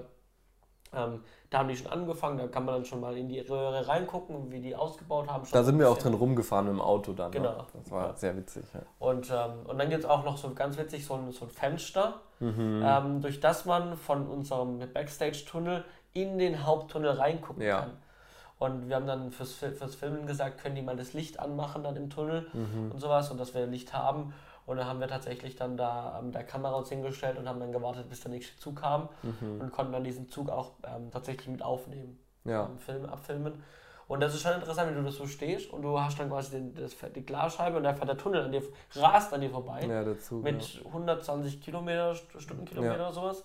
Er rast da vorbei und du merkst durch diese Scheibe und durch mhm. diesen zweiten Tunnel diesen wahnsinnigen Druck, der da entsteht. Ja. Ne? und du kannst krass. dich quasi in diesem, in diesem Tunnel, wo der Zug für dich gar nicht befinden. Weil wenn du dich da befindest, wirst du sowas von zerrissen. Ja, alle organischen Stoffe in dem Tunnel haben keine Bestandschancen. Ja, ja. Also es war auf jeden Fall sehr, sehr spannend. Ja. ja, auf jeden Fall. Definitiv. Also stimme ich dir voll und ganz zu. Das war auch ein sehr, sehr sp Hilfe. Ein sehr spannendes Projekt. Ähm, ich möchte noch ein Fun, Fun Location äh, hinzufügen, weil die einfach witzig war ein Partyboot auf dem Bodensee. Ein Partyboot auf dem Bodensee. Erinnerst ja, du dich? Ich erinnere mich. Das war so witzig. Da, da, haben wir so einen Eventfilm gemacht und das war halt eine Demonstration in Konstanz, die wir begleitet haben und die hat dann geendet mit allen Teilnehmern auf einem riesen Partyboot, sprich eine Fähre, die halt unten Party mit DJ und so und oben auf dem Sonnendeck war halt dann die Bar paar Stühle und liegen und sowas. Und da waren wir ja dann recht schnell fertig mit Drehen und konnten dann einfach irgendwie so drei Stunden während dieser Bootsfahrt auf dem Bodensee einfach oben auf dem Sonnendeck chillen. Und haben uns direkt mal Sonnenbrand abgeholt. Also das war so die lustigste Location, wo ich bisher hingekommen bin. Das, das, stimmt, das war auch, das habe ich gar nicht mehr auf dem Schirm gehabt. Ja, ja. Ich vergesse so viel, das ist unfassbar. ich war neulich auch im Kongresszentrum in Pforzheim ähm, mhm. mit meiner Freundin. Da haben wir auch gedreht. Und haben, und haben, und haben Eckart von Hirschhausen geguckt. Und da fällt mir ein, und da habe ich mit meiner Freundin erzählt, ja übrigens, äh, hier wo wir jetzt gerade die Treppe runterlaufen, da saßen wir, haben Mittagspause gemacht, als wir eben im Kongresszentrum gedreht haben. Ja, also, genau. Man kommt an Sachen hin und dann irgendwann vergisst man es auch, weil es lang her ist. Und dann kommt ja. man wieder hin und überlegt und denkt so, hey, da waren wir ja schon mal, haben da gearbeitet. Ja, ja. Waren schon Backstage. Das waren noch diese LED-Menschen, die so auf Stelzen ja, gelaufen sind und dann überall am Körper so LED-Lampen hatten. Ne? Oh man. Verrückt. Oh man. Ähm, wir müssen mal ein bisschen vorankommen noch ja, ich glaube auch. Ich glaube auch. Ähm, wir haben mal erzählt, wir machen auch ganz gerne Livestreams ja. gelegentlich ähm, und setzen so ein bisschen ähm, Live-Veranstaltungen um und streamen das Ganze ins Netz. Und wir möchten einfach so ein bisschen euch erklären, wie wir das machen, was wir da so benutzen. Ja. Ähm, Anlass dazu vielleicht, also zumindest von meiner Seite, warum ich das Thema echt cool finde heute. Ähm, ich lese immer wieder in letzter Zeit, dass Leute fragen, hey, wie setzt ihr Livestreams um? Weil Kunden das immer mehr verlangen. Ja? Ja. Deswegen, wir haben ja gesagt, wir haben es schon gemacht, jetzt wollen wir reden, wie haben wir es gemacht. Ne? Genau. Du bist da meistens der Producer, deswegen würde ich sagen, starte du mal. Also vielleicht fangen wir mit der Hardware an. Oder so, das äh, geht natürlich. Da können wir, ähm, dann wir eine, können wir das abarbeiten. Ja, ja, ähm, Klar, wir haben Kameras. Ja. Im Idealfall, was haben wir? Wie viele Kameras haben wir? Also, also ich sag mal so, das, das Standardset für irgendwie so ein Interview oder für einen Vortrag, was wir jetzt im Netz gemacht haben, für Multicam, sage ich immer, sollten drei Kameras sein. Dann hat man irgendwie eine totale. Ähm, und dann bei einem Interview hat man Schuss gegen Schuss. Ähm, jetzt bei dem Vortrag, den wir gemacht haben, hatten wir zwei Kameras. Da war es eine totale und eben eine nahe, die dann bemannt war, die totale unbemannt. Ähm, und so zwei bis drei Kameras sollten schon mindestens sein, eher drei als zwei, dass man einfach auch dem Zuschauer was Interessantes bieten kann. Ja, genau. Und da haben wir also technisch gesehen, das, da nehmen wir keine Spiegelreflex oder sowas, sondern wir nehmen wirklich, sag ich mal, so Camcorder, die dann SDI-Ausgang haben, die dann auch über Lank irgendwie steuerbar sind mit einer, mit einer Zoom-Wippe ähm, die dann im besten Fall noch die Tally-Funktion haben, aber da braucht man dann schon größere Systeme für. Ähm, sprich, wir sind oft mit den EX-Kameras von, von Sony unterwegs, die sich da sehr gut matchen lassen. Ja, genau. genau. Ähm, vielleicht, ähm, du hast Kabel angesprochen, wir machen das ganz gerne über SDI, ne? also, ja. also BNC-Stecker, ja. aber über HDSDI. Ähm, mhm. Gehen wir quasi aus der Kamera raus mit dem Signal und gehen mhm. quasi in der Regie in den Bildmischer dann zunächst ja. mal rein. Ja. Ähm, es gäbe auch die Möglichkeit über HDMI. Du hast gesagt, man könnte mit Spiegelreflexkameras das ja. machen. Ja, könnte man machen. Man bräuchte halt dann am Ende einen Bildmischer oder eine Capture-Karte, die HDMI annimmt. Genau. Ne? Und dementsprechend hat langes HDMI-Kabel, aber da kommt man natürlich schneller an seine Grenzen wie genau. mit HDSDI. Genau, das ist für mich der größte Unterschied. HDMI war ja damals geplant als so der Standardstecker für HD-Signale, hat sich dann aber recht schnell herausgestellt, dass zum einen der Stecker nicht so stabil ist ja. ja und zum anderen das Kabel auch äh, viel Signalverlust hat über lange Strecken. Gibt es natürlich verschiedene Kabelqualitäten, bessere Klar. Ummantelung und Isolierung. Ähm, aber SDI-Signal zum Beispiel, weiß ich aus Erfahrung, kann ich zwischen 60 und 100 Meter, äh, je nach Kabel, ähm, ohne Signalverlust legen, ja, ähm, ohne, dass ich ihn, ohne dass ich eben Beeinträchtigungen habe. Ja. Ähm, wenn ich ein HDMI-Kabel so weit lege, dann brauche ich eben krasse Verstärker, die mir dann auch Bildfehler produzieren können ähm, und eben die Stecker halten einfach nicht so gut. Ich brauche immer irgendwie einen Mount, dass das festgeschraubt wird und der BNC-Stecker, der hat halt diese coole Arretierung. Mhm. Ähm, muss man aber auch sagen, äh, HDMI ist flexibler als SDI-Kabel. Ja, also, von, also von der Kabelflexibilität. Ähm, aber hier würde meine Tendenz immer zu SDI gehen, ähm, weil das einfach das stabilere Signal ist. Ja, genau. Das heißt, wir haben ähm, äh, über SDI arbeiten wir meistens ähm, weil das auch unsere Gerätschaften ähm, annehmen und rausnehmen. Ja, ne, genau. Vielleicht noch ganz kurz, warum ich keine Spiegelreflex- oder Systemkameras dafür empfehlen würde. Ähm, man hat meistens nicht diese automatischen Steuerungen, allen voran zum Beispiel einen, sag ich mal, einen kontinuierlichen Zoom mit einer Zoom-Wippe. Das ist bei Spiegelreflexkameras in der Regel nicht möglich. Da muss man dann per Hand zoomen, dadurch kommt wieder Erschütterung auf die Kamera. Ähm, man muss auch ganz viel mit dem Fokus arbeiten. Der Fokus ist nicht steuerbar. Ja? Also man muss viel mehr manuell machen oder man braucht wirklich extrem viel ähm, äh, Zubehör, was man anbauen kann. Und bei so einer Kamera, bei einer EB-Kamera oder bei so einem Camcorder habe ich eben in der Regel direkt, okay, ich kann ein Fokusrad dran machen, dass ich an meinem Stativ daneben ein Fokusrad habe, was automatisch das dann auf die Optik umsetzt. Ich habe eine Zoom-Wippe, die ich ranmachen kann. Also eben deutlich entspannter mit so einer Kamera zu arbeiten. Wir gehen dann damit in einen, wie gesagt, Bildmischer, der ja. ist notwendig, sobald wir mehr als eine Kameraeinstellung haben. Ne? Genau. Wir genau. haben mehrere Kameras, bedeutet, wir brauchen im Endeffekt dann auch ein Gerät oder eine Schnittstelle, wo wir dann die einzelnen Kameras mhm. aktivieren können. Und da haben wir genau. in dem Fall von Blackmagic den ähm, Atem Television Studio, Studio HD. HD. Ja, ist ein super komplizierter Name. Ähm, ich schaue mal, ob ich den hier gerade finde, dann kann ich euch zumindest mal ein Bild davon zeigen. Genau. Ähm, genau, der Mischer ist, sage ich mal, wirklich so das, das Einstiegsmodell. Ne? Ähm, einfach, da, genau, das ist dieses Ding hier. Ich zeige euch das jetzt hier mal in die Kamera. Für alle, die es sehen wollen, schaut euch mal das Video an auf Film und TV Kamera. Ähm, das ist wirklich ein, ein sehr kompakter Mischer, äh, relativ klein, wie gesagt, so ein Einsteigermodell, wo ich wirklich eine Linie habe an Knöpfen, Hinten. Ja, ich meine, wir können bis zu, ich glaube, acht Videoquellen äh, genau. einspielen. Ja, wir haben viermal SDI-Eingänge, vier HDMI, dadurch genau. sind wir extrem flexibel. Ähm, wir können auch darüber eine Intercom steuern, darauf kommen wir nachher noch. Mhm. Ähm, wir haben ein Program-Out, wir haben ein AUX-Out, was ich sehr gut finde, weil man dann noch eine zweite ähm, Ausgabelinie hat. Ähm, und wir haben natürlich den Multiview, wo ich das dann ähm, ausschauen Genau, also äh, ihr müsst euch vorstellen, wir haben quasi dann diesen, diesen Bildmischer, mhm. ja, da haben wir hinten eben die Inputs entweder HDMI oder SDI. Da stecken wir dann bei SDI, bei Kamera 1, Kamera 2, Kamera 3, stecken wir unsere Kameras an, ähm, stecken dann an zum Beispiel einen HDMI-Monitor, ne, nehmen einen HDMI-Monitor mit einem Kabel und gehen dann quasi an den Bildmischer aus Multiview. Da gibt es einen Stecker, der ist Multiview. Das kann dann auch, das ist dann auch ein HDMI oder SDI-Port. Kann man sich raussuchen, mhm. was man ne, haben möchte steckt in das HDMI-Kabel in den Multiview-Out rein und hat dann quasi auf diesem separaten Monitor ähm, so eine Übersicht mit, was ist aktuell in der Warteschleife für ein mhm. Bild, was ist aktuell mein Live-Bild, was rausgeht und unten sehe ich dann meine einzelnen Kameras nochmal und ich kann dann mit den Knöpfen ähm, an dem Bildmischer mir oben auf dem Multiview eben anzeigen, was jetzt gleich live sein wird. Ganz genau. Genau. Ähm, das Ganze gibt es nicht nur als So-Bildmischer, es gibt es mittlerweile auch als Softwarelösung. Ne? Ähm, wenn wir quasi das Signal in den Computer reinbringen, da brauchen wir erstmal eine Capture-Karte. Entweder eben kriegen wir schon das gemischte Signal in eine Capture-Karte rein oder wir können auch alle Signale in eine Grafikkarte als Capture-Karte reinspeisen, die das dann an eine Software weiterleitet. Ja. Ne? Das heißt, hier die Capture-Karte wichtig, um nachher äh, eine Grafikkarte zu haben, die unser Signal von dem Mischer auf den Computer überträgt und da eben hauptsächlich zum Beispiel aus einem SDI-Signal, den SDI-BNC-Stecker, in brauchbares Video macht. Ganz genau. Genau. Und ähm, wenn man den Verlauf so weitergeht, wir haben eben wie gesagt diesen Bildmischer, dann haben wir da auch ein Programm out, glaube ich, heißt es. Ja, genau, Program out. Ja. Program out. Und da gehen wir dann auch wieder mit dem SDI-Kabel aus dem Bildmischer raus und gehen in diese Capture-Karte, die Richtig. du erwähnt rein. Ja. Und das ist bei uns zum Beispiel die Blackmagic Ultra Studio 3D. Mhm. Die hat mehr auch mehrere Inpu Inputs, wir können aber nur ja. einen effektiv nutzen ja. und ähm, geben quasi dann dieses Signal da rein vom Bildmischer.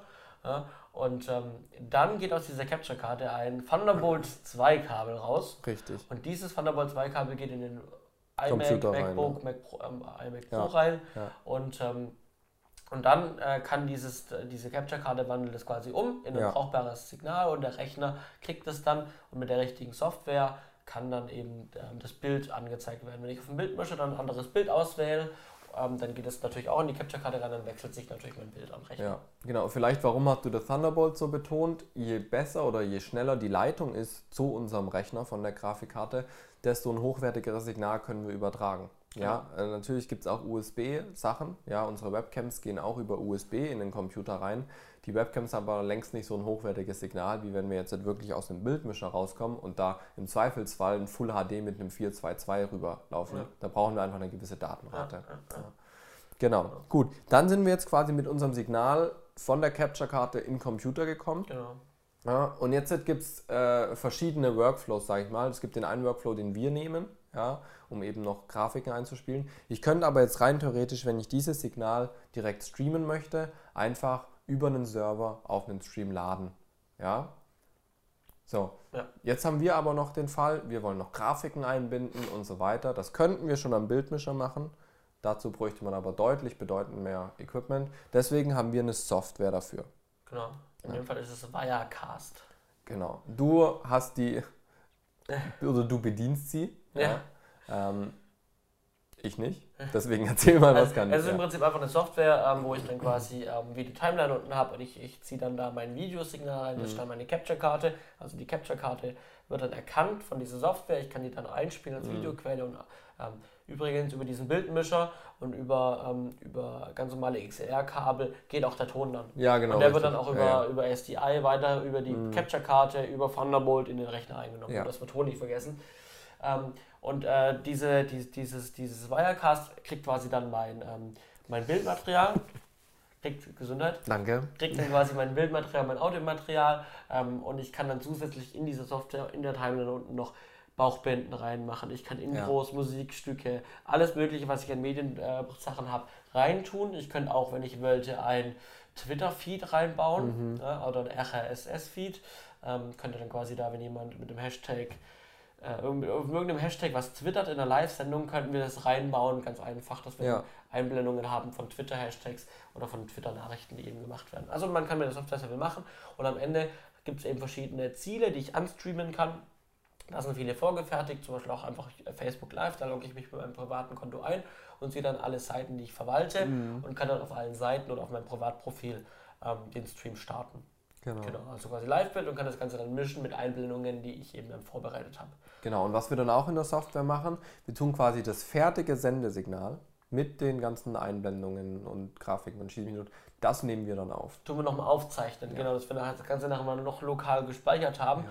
Und da kommen wir zur PC-Auswahl, denn es sollte, wenn man das macht, ein PC sein, der einiges an Leistung mit sich bringt. Ja, definitiv. Denn wir reizen von so einem, wir haben oftmals mit einem Mac Pro gearbeitet, mhm. den reizen wir teilweise schon sehr weit aus. Ja. Vor allem, wenn ich dann während dem Stream noch eine Bauchbinde ändern muss und ich muss dann in Premiere noch oder in After Effects was rausrendern ja. parallel dazu, kamen wir schon in den roten Bereich bei etwa 80, 90 Prozent Auslastung, CPU-Auslastung, weil der muss zum Beispiel das Bildmaterial reinkriegen, verarbeiten, muss es streamen, aber muss es gleichzeitig noch codieren, weil er es abspeichern muss als als weil wir es aufnehmen. Ne? Ja, ja. Und, und die, diesen Workload für den Rechner, den darf man nicht unterschätzen, weil äh, am Ende, wenn es schief geht, kackt euch einfach die Verbindung ab, genau. um es mal ganz direkt zu sagen.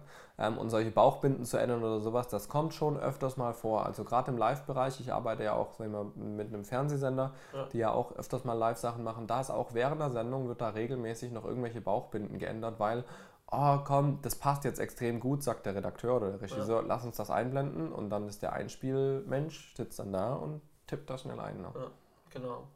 Ja, also genau, Wirecast, da fließt alles zusammen, da binden wir alles zusammen und schicken es raus quasi an Facebook. Man kann aber auf ganz anderen Plattformen noch streamen, auf YouTube Live, man kann auf einem direkten RTMP-Server ja. sich da basteln und drauf streamen. Also gibt es ganz viele verrückte Sachen, die man machen kann. Ja. Ähm, genau. Ähm, Vielleicht noch mal kurz zu dem Thema Intercom, Kommunikation. Ne? Richtig, ne? genau. Kommunikation haben wir gemerkt beim Stream ist immer ganz, ganz wichtig zwischen mhm. der, derjenige, der in der Regie sitzt und das Bild mischt und dann oder auch der Regisseur, ja. der dann auswählt, welches Bild als nächstes kommt. Die Kameraleute wissen das nicht, weil die sind ja ganz weit weg. Ja. Und die müssen ja wissen, ist meine Kamera gerade live, ist meine Kamera gerade nicht live, komme ich jetzt live? Ähm, äh, der Regisseur hat, hat, hat gesagt, mach mal bitte den linken Protagonisten jetzt Kamera 3 und dann muss ich da reagieren ja. jetzt Kamera 3 ja. und muss da drauf schwenken. Also wir haben ja da einfach die verschiedenen, sagen wir mal, Departments, die untereinander kommunizieren müssen. Ja, also wir haben ja in der Regie, sage ich mal, haben wir eine Tonregie, wir haben eine Bildregie, dann haben wir vielleicht noch jemanden für die Einspieler und jemand bei einem Livestream, der irgendwie die Kommentare oder so bearbeitet. Das heißt, es sind vier Leute, die allein in der Regie sitzen, ja, plus dann noch, sage ich mal, drei, vier, fünf Kameraleute, Aufnahmeleitung und sowas. Und da ist eben diese Kommunikation ganz wichtig, besonders zwischen Bildregie und Kameraleute, wie ja. du es gesagt hast. Genau. Und da gibt es verschiedene Möglichkeiten. Entweder, wir haben ähm, schon erwähnt, wir haben viele Sachen von Blackmagic im Einsatz. Ja. Da gäbe es die Möglichkeit, noch mehr, also auch mit Blackmagic Kameras zu arbeiten ja. in der, im, im Stream. Also statt Sony Kameras eben Blackmagic Kameras. Ja. Und dann könnte ich zu jeder Kamera noch ein separates, noch ein zweites ähm, gegensignalläufiges SDI-Kabel legen von Bildmischer aus. Und dann habe ich die Möglichkeit, dass ich am Bildmischer ein Headset anschließen kann. Mhm. Ich kann an jeder Kamera ein Headset anschließen. Und dann kann ich über dieses zweite SDI-Kabel, über das interne Blackmagic Intercom-System mit den Kameraleuten kommunizieren. Ja. Und wenn die Kamera live ist, erscheint, leuchtet auch die Lampe an der Kamera. Die Tally, ja. Genau. Genau, ja. Das ist ein System, das ist sehr komfortabel, würde aber in dem Fall heißen, dass man systemtreu bleiben muss. Das ja. ist ein Punkt, wo ich sage bei Blackmagic, ja, das ist ihre Verkaufsstrategie, aber finde ich extrem doof. Genau. Man, ja. gibt, man kann aber auch ähm, einfach ein zweites Funksystem sich. Richtig, genau, genau. Ja. Ähm, das heißt, entweder über Funkgeräte, das sage ich mal, ist so die billigste Variante. Man kauft sich irgendwie fünf, sechs Funkgeräte ähm, und man hat halt in der Regie einen, der redet und dann einigt man sich meistens, die Kameraleute fragen nicht zurück das ist eh sehr selten der Fall, sondern sie kriegen nur Anweisungen und empfangen halt den Funk direkt über ein In-Ear, ja, ja. In-Ear-Monitor. Das ist die eine Variante, die ist relativ günstig. Ich sag mal, da kriegt man irgendwelche, für, für vier, fünf Leute kriegt man das Set so ab 2, 250 Euro. Ja, dann hat man da ordentliche Funkgeräte. Ähm, Wenn es aber tatsächlich darum geht, mehrere Kanäle zu bedienen, äh, ein, ein Dauertalk, also dass man, dass man ständig reden kann, gerade für die Kameraleute manchmal wichtig, dass man professionelle Kopfhörer anschließen kann und sowas. Da gibt es dann eben die größeren Intercom-Systeme. Ein ganz großer Hersteller ist zum Beispiel Riedel. Hm. Ja, Riedel stattet die ganzen großen Events aus, äh, Formel 1, Fußball-WMs, Olympia und solche Geschichten. Ähm, und die haben da wirklich, sag ich mal, professionelle Sachen. Da hat man dann so einen kleinen Backpack, äh, Beltpack, wo zwei Knöpfe drauf sind und eine Kanaleinstellung, wo man dann sein Headset anschließen kann. Und das gibt es aber natürlich auch, sag ich mal, in Low-Budget-Varianten über WLAN. Äh, mhm. Wir haben demnächst was gefunden, da war irgendwie so ein Komplettsystem für vier Leute bei knapp 2000 Euro. Mhm. Hat man in der Regie eine Master, ein, ein Master 19 Zoll Rack ähm, und dann über Funk eben vier Beltpacks zum Beispiel. Ja, ja, Ist auf jeden Fall eine ganz wichtige Sache ähm, und wird, sage ich mal, oftmals vernachlässigt, diese Kommunikation. Aber das äh, führt dann häufig ja, zu Bildausfällen. Ja, genau. genau. Ja, also vergesst die Kommunikation ist, die ist wirklich wichtig, unterschätzt ja. das nicht. Ähm, haben wir auch gemerkt, dass das wirklich genau. sehr wichtig ist. Ja. Genau. Gut. Ja. Haben wir ähm, zum Thema Livestream sonst noch was? Naja, das war jetzt so, sag ich mal, wie wir das machen. Genau. Ich möchte vielleicht noch daran anknüpfen. Ähm, es gibt ja noch die ganz großen Events, ja, die auch live genau. gestreamt werden. Aktuell, ich weiß nicht, wer von euch das aktiv verfolgt. Ich mache das jedenfalls sehr gerne. Olympia ja, läuft bei mir äh, auf jeden Fall im Homeoffice immer auf dem zweiten Monitor mit, weil ich, ich finde das total interessant, das dass, du, dass du dich das so begeistern dafür kannst. Jedes, ja. Jede freie Sekunde, wo ich dich sehe, läuft Olympia bei dir. Ja, das, ist, das läuft einfach auf dem Nebenmonitor mit. Manchmal kommt es dir so vor, wie wenn ich an der Börse sitze und dass ich dann einfach nicht dauernd auf die Zahlen gucke, zur Ablenkung mal Olympia. Nee, ich finde das irgendwie spannend. Ich weiß nicht, ich kann mich dafür begeistern. Ja. Habe auch tatsächlich fast jede deutsche Medaille bisher gesehen, aber nicht, weil ich extras wollte, sondern durch Zufall halt, weil es so oft gelaufen ist. Ähm, und weil ich halt vor allem in letzter Zeit viel im Homeoffice war. Ja, sonst hätte ich die Möglichkeit auch nicht so oft da reinzuschauen. Ähm, Habe mich dann aber auch ein bisschen schlau gemacht, äh, wie das ganze Livestream da funktioniert, weil da gab es ja auch ganz langes Hin und Her mit Rechten und so weiter, weil ähm, Discovery, der Discovery Channel hatte sich ja die Rechte gesichert, der Mutterkonzern für, von, von Eurosport und wollte dann in Deutschland die ganze Olympia auf Eurosport äh, auswerten, wo ARD und ZDF natürlich eigentlich auch mitmischen möchten. Ewiges Hin und Her, was darf man, was darf man nicht, wie viel kostet es nicht. Letztes Jahr im August ja, also knapp fünf Monate vor Beginn der Olympia gab es dann endlich diese Einigung. Ähm, und dann muss natürlich schnell organisiert werden. Und da fand ich jetzt super spannend, gerade im Hinblick auf, auf den Livestream. Die produzieren über die gesamte Olympia ungefähr 230 Stunden Programm mhm. fürs Fernsehen.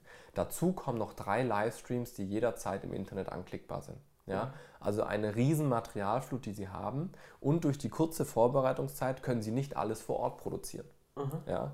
Das heißt, was jetzt ist, die sind in dem IBC, in dem International Broadcast Center vor Ort in Pyeongchang. Ja, haben sie eine verhältnismäßig kleine Fläche. Sie haben nur ein kleines Studio, was ursprünglich hätte Eurosport gehört. ähm, haben sie sich dort eingemietet mit einer ganz kleinen Regie nur. Ja, ähm, und ich weiß ja, wie so die Regien da, dort sind. Ich war ja letztes Jahr auch in Ungarn bei der Jugendolympiade dabei, habe das so ein bisschen kennengelernt. Ähm, und sie haben in Pyeongchang noch zwei kleine Regien an zwei Venues. Das ist einmal im Biathlon- und Langlaufstadion, weil da eben sehr viel passiert. Und dann bin ich der Meinung, war das zweite beim Eiskunstlauf oder beim Eishockey? Nee, beim Eishockey nicht. Ich weiß es ehrlich gesagt nicht mehr. Ah, beim Skispringen war es. Da, da war der Plan. Ähm, sie haben dann noch ein paar zusätzliche Kameras aufgebaut und so weiter. Das reicht natürlich aber nicht, um 230 Stunden Material zu produzieren. Deswegen sind sie in dem NBC, in dem National Broadcast Center, was in Deutschland ist, in Leipzig. Ja? Ähm, und da ist quasi die komplette Sendezentrale für ARD und ZDF für die Olympischen Spiele. Also das heißt, da wo dann die Kommentatoren, also die Leute sitzen, die Moderatoren sitzen? Nee, die sitzen in Pyeongchang in dem ah. kleinen, verhältnismäßig ja. kleinen Studio. Ja, was aber in Leipzig gemacht wird, ist die komplette Signalverbreitung. Okay. Ja, also die, die Signalsplittung, wo geht was hin. Es werden ganz viel Einspieler da produziert, sprich äh, irgendwelche Stories, Rückblicke, ähm, Live-Kommentare. Ja, es ist ja so, dass ARD und ZDF kann nicht alles live streamen, äh, ja. beziehungsweise live senden, weil es da eben Abmachungen, Rechte gibt. Ähm, sie machen aber ganz viel Zusammenfassungen im Nachhinein. Und diese Zusammenfassungen wird ein ganz, ganz, ganz, ganz großer Teil in Leipzig produziert. Mhm. Eben aus dem Grund, weil vor Ort nicht genug Ressourcen äh, zur Verfügung sind. Und das bringt gerade im Live-Betrieb eine extreme Herausforderung mit sich, weil ja. das Material ständig hin und her geschickt werden muss. Ja? So ist jetzt habe ich herausgefunden, äh, die Venues in Pyeongchang sind mit dem IBC mit 1 Gigabit Leitungen, Standleitungen verbunden. Ja? Und die Standleitung von Leipzig nach Pyeongchang ist 2,5 Gigabit. Ja, also echt fette Leitungen, um da schnell viele Daten hin und her zu schicken. Ähm, was auch notwendig ist, äh, weil ja das Signal von Pyeongchang nach Deutschland muss. Dort wird es bearbeitet und dann wieder zurückgespielt. Ja, dann geht es in die Regie rein, dann kommt es wieder zurück nach Deutschland und wird hier dann verteilt auf, der, auf den Satellit. Ja, also es ist eine riesen Materialschlacht, die die machen. Und was dazu kommt, das fand ich sehr interessant, in Südkorea wird auf NTSC produziert. Mhm. Sprich, die tun dort im IBC auf 60 Halbbildern produzieren, NTSC, müssen es umwandeln nach Deutschland auf PAL 50i, bearbeiten es, schicken es wieder zurück, muss gewandelt werden auf 60i. Ja, und das ist eben, ich habe mir gedacht, warum bearbeiten sie in Deutschland nicht einfach NTSC, aber die ganzen äh, sag ich mal, Equipment, die ganzen ja, Ressourcen hier sind auf PAL, dann musst du es wandeln. Ja, also ein Riesenkomplex, der da dahinter steht. Und wenn man sich das eben überlegt, bei so einem Riesending, und dann im Vergleich zu unseren Livestreams, die wir machen, denken wir, ey, wir haben schon Stress. ja, ähm, aber was haben die für einen krassen Stress, das in fünf Monaten vorzubereiten, wo sie, ja, wo sie normalerweise halt eigentlich so zwei bis vier Jahre haben. Ja, weil bisher waren die Rechte immer klar, ARD und ZDF macht einfach alles. Ja. Ähm, dieses Jahr hat sich halt geändert. Mhm. Aber das heißt, ähm, hat sich jetzt auch wirklich was geändert? Also als im Vergleich zu damals oder? Ja, ja, auf ähm, jeden Fall. Also sie dürfen, also durften früher wahrscheinlich alles zeigen und jetzt. Ja, genau. Also es ist quasi so, die haben jetzt einen Rechtepakt mit Eurosport gemacht, wo sie eben verschiedene Sportarten live zeigen dürfen aber bestimmte Sportarten auch nicht. Mhm. Die zum Beispiel Eishockey ähm, darf nur ganz, ganz wenig live gezeigt werden von ARD und ZDF, weil da Eurosport sagt, wir tun das komplette Eishockey-Turnier, tun wir bei uns live senden. Ja? Das heißt, das meiste, was wir hier auf ARD und ZDF sind, sind Zusammenfassungen und nur ganz kurze Sequenzen live. Ja? Ein anderes Beispiel, was ist, ähm, es darf zum Beispiel ähm, zur Primetime hier in Deutschland, sprich zwischen 18 und dann halt bis spät in die Nacht, darf eine Olympia-Berichterstattung nur im Rahmen der Nachrichten stattfinden. Deswegen sind aktuell die Tagesthemen immer voll mit Olympia. Ja, weil das in der Primetime die einzigste Möglichkeit ist, wie die bei uns ARD und ZDF an den Zuschauer Olympia-Entwicklungen weitergeben können. Ja. ja. das habe ich mich nämlich gewundert. Warum machen die nicht abends einfach noch eine Olympia-Zusammenfassung als Sondersendung, halbe Stunde Magazin Dürfen oder so? Nicht. Dürfen sie nicht, weil sie eben die Rechte dafür nicht haben. Okay. Ja. Ähm, und so gibt es ja auch äh, bei, den, bei den ganzen Weltcups und bei WMs und sowas hat der ARD und ZDF immer ein riesen Online-Angebot.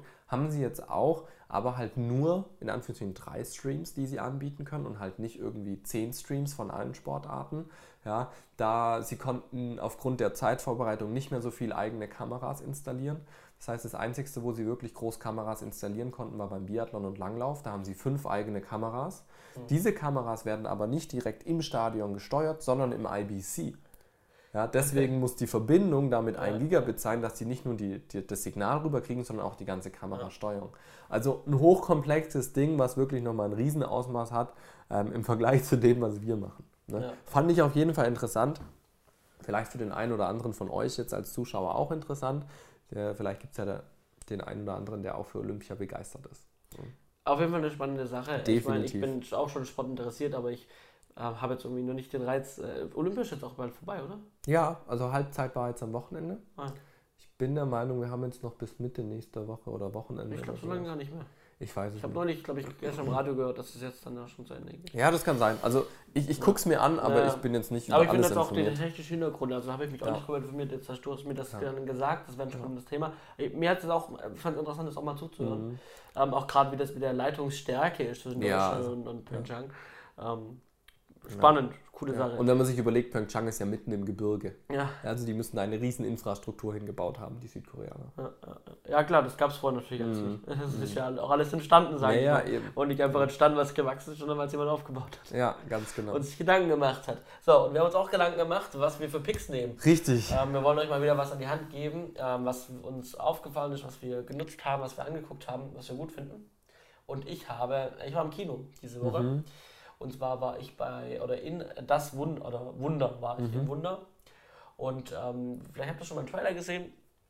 Ähm, da geht es eben um einen kleinen Jungen, der ähm, von Geburt an eben sehr, sehr deformiertes Gesicht hatte. Ja, ich habe den Trailer gesehen. Ja, genau. Ähm, also der Trailer schon sehr witzig. Mhm. Leider, ähm, also ich muss dazu sagen, der, der, der, der Film an sich ist wirklich witzig. Der Junge sagt, auch an manchen Stellen witzige Sachen, aber das Witzigste, was er sagt, haben sie in den Trailer reingebaut. Ja, und deswegen ähm, kennt halt, also ne, das andere ist auch witzig, aber das aller, allerwitzigste ist halt nur eine Stelle ja. und die ist im Trailer drin. Okay, okay.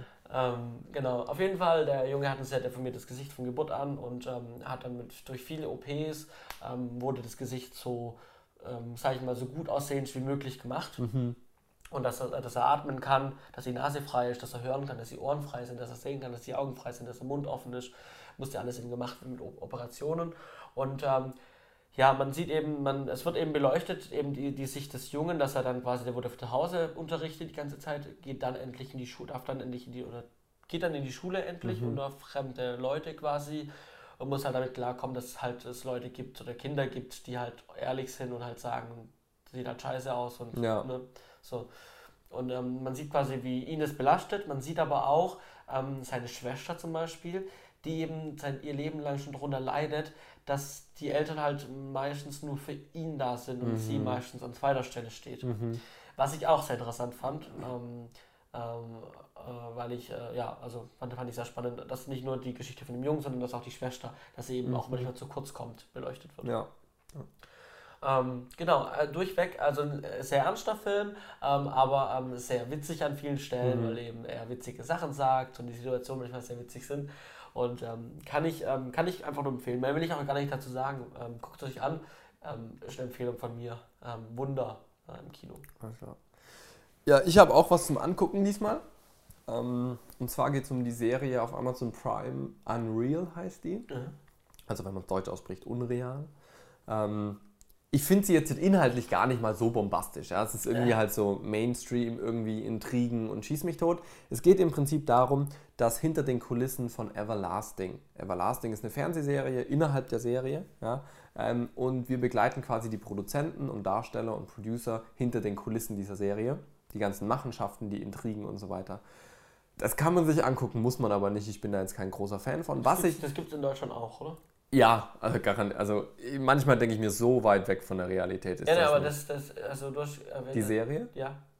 Nee, ich meine. Äh, das Everlasting? Die, ja, genau. Ja, das Everlasting ist nichts anderes wie ein Bachelor. Wie der Bachelor. Ja, ja, ja, ganz genau. Ich wollte so für die Zuschauer. Ja, ja, ja, das stimmt, das habe ich vergessen. Nee, also die Fernsehserie Everlasting ist nichts anderes wie der Bachelor, heißt nur anders. Ja. Ähm, genau. Ähm, wie gesagt, kann man sich angucken. Die ganzen Intrigen und sowas sind mal interessant. Ich denke, dass da viele Sachen auch wirklich aus der Realität kommen. Ja. Ähm, Gerade wenn man so ein paar Sachen mal mitgekriegt hat in der Branche, dann ja, kann ich mir schon vorstellen. In welcher Detailliertheit ist mir eigentlich wurscht, will ich gar nicht wissen. Ähm, was ich aber tatsächlich interessant finde, dadurch, dass eine Serie innerhalb der Serie produziert wird, sieht man natürlich zwangsläufig sehr viel Technik.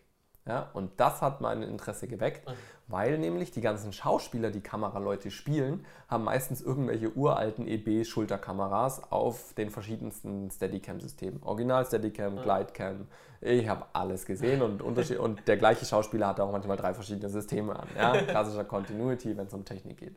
Ähm, was mir aber dann eben bei den Kameras aufgefallen ist, man sieht auch immer wieder Aria Alexas, die richtig fett aufgeregt sind und so weiter, wo ich mir gleich am Anfang dachte, das kann nicht nur Requisite sein.